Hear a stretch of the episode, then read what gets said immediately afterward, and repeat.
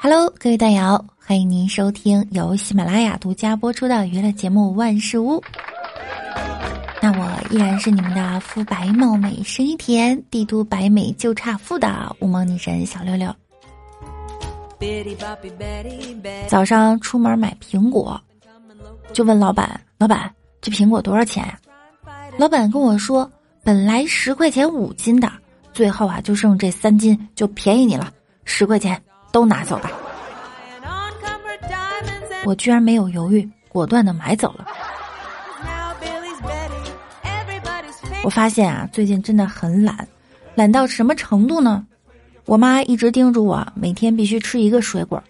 我想了一下，香蕉是唯一一种不需要洗的水果，所以我只吃香蕉。放假在家呀，我屁股的活动范围就是那两平米，手可以够到半径一米左右。稍微远点的东西，我就拿痒痒挠去够，大概啊半径一米五。再远的位置，对于我来说就是出国了。比如说喝水，通常喝水的时候，我会，爸帮我端过来。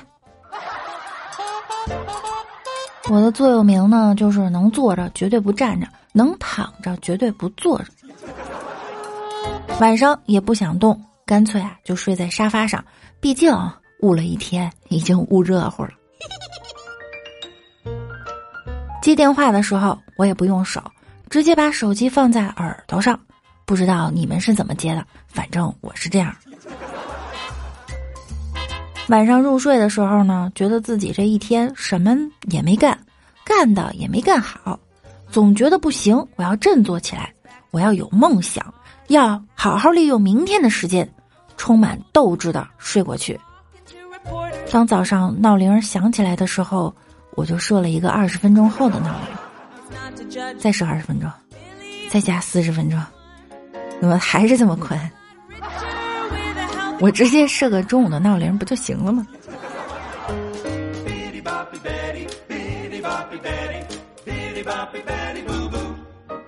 都说爸妈为了叫你起床总骗你，会把九点说成十一点。反正我是不相信是十一点的，因为我懒得尿尿，除非憋到不行的时候，十一点啊，我的膀胱会炸。所以根据目前膀胱的感觉，我觉得我妈叫我的时候应该是九点半。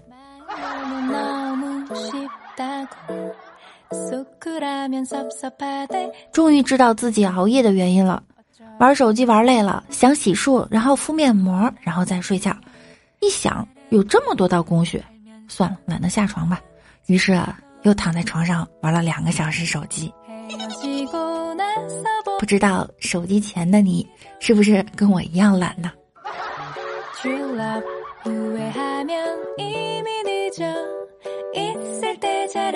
今天早上看热搜说，德国科学家指出，近视度数与认知能力是成正比的，近视严重的人智商可能会更高。研究人员为三千四百五十二人提供了智力及视力测试，结果显示啊，近视者拥有较高的认知水平，智力测验的分数也与近视度数成正比。所以啊，像我们这种近视的人呢，通常智商是非常高的。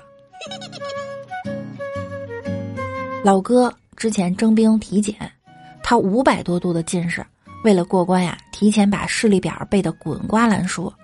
到了体检的时候，大夫一指，他来了句：“第几行啊？”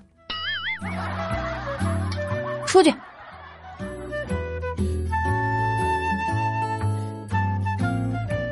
王美丽前两天搬家了，搬到了新房。她决定呢，把全家福挂在房子里最显眼的地方。她就让她老公把钉子钉上。她刚把镜框挂上去，一松手，咔嚓，玻璃就掉地下，碎了一地。原来她把墙上的一只苍蝇当成了钉子。第二天，老公很自觉的在美丽挂镜框的地方啊，又钉了一颗钉子。美丽又买来了新的镜框，往墙上一看，哎，昨天的苍蝇还在，于是狠狠的拍了一巴掌。你这个近视啊，也是没谁了。有一天，我和老哥去博物馆欣赏艺术作品，老哥也是高度近视啊，他站在一幅作品前就对我说：“你瞧，这是我生平看到的最丑的一幅画像了。”老哥啊，你过来吧，这不是画像啊，这是一面镜子。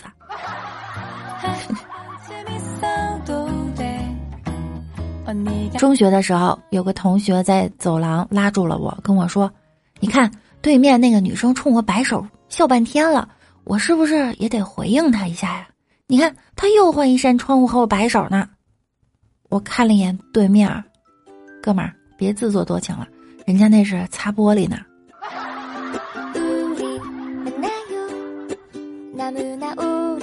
麒麟没戴眼镜骑车出门了，骑着骑着突然发现路上横着一条沟，还好及时刹车，下了车呀，扛着车就迈下去了。不过感觉有很多人在围观他，蹲下仔细一看，原来那沟是电线杆的影子。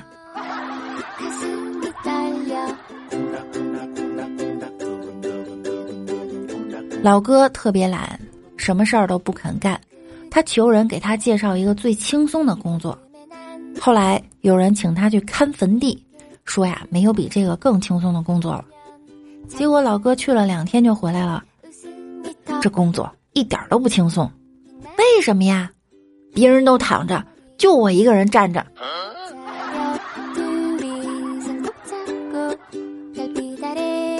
今天周末没事儿的时候呢，我就打算约同事去 KTV。他说去不了了，晚上还要去看看棺材。这话吓得我一身冷汗。我就问他：“你这是怎么了？”没想到他却说：“如果婚姻是坟墓，那相亲就是挑选各自合适的棺材。”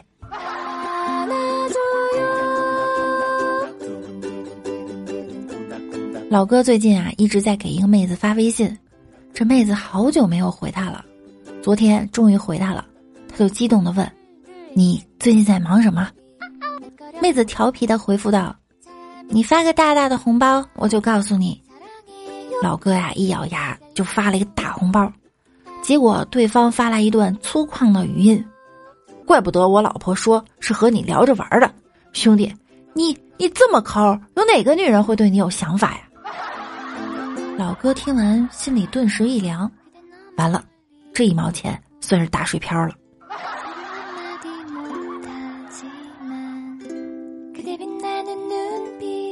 老哥无聊的时候刷朋友圈，发现果酱发了一条动态：“我的意中人是一个盖世英雄，有一天他会踩着七彩祥云来娶我。”老哥就在下面评论：“孙悟空嘛，别做梦了。”他敢娶你吗？果酱就回复了：“为何不敢娶啊？”老哥说：“你有没有想过，在一个月黑风高的晚上，你俩许久不见，干柴烈火，他去洗澡，让你在床上等他，洗完之后，你用吹风机给他吹了一晚上的毛。”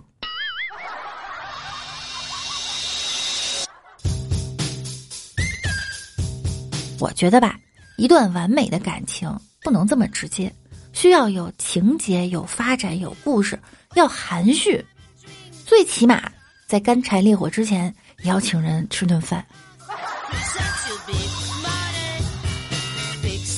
最近我发现老哥的皮鞋有点脏脏的，我就问他啊，为什么？因为平时他在我的印象中啊，皮鞋都是擦的很亮，还会反光的那种。他叹了一口气，无奈的说：“哎，现在都冬天了。”没有女孩穿裙子了。我们来看一下上期节目中小可爱们的留言。呵呵说，减肥和攒钱都是屁。每一次遇到挫折哭成狗的时候，不是火锅、烧烤、蛋糕一起上，再加上买包、买鞋子、买口红，才帮你挺过来的？这就是你又爱花钱又瘦不下去的原因吗？三宫六院 happy 刀瓣说：“召唤六六的正确方式要大喊，召唤乌蒙可爱、美丽大方、肤白貌美、大长腿、声音声甜人美的六六。”昨天麒麟在直播间说：“有人说老六可爱，真的很搞笑。老六又美又善良又温柔又呆萌又体贴又细心又聪明又幽默又迷人又逗逼又贤惠，你只说老六可爱。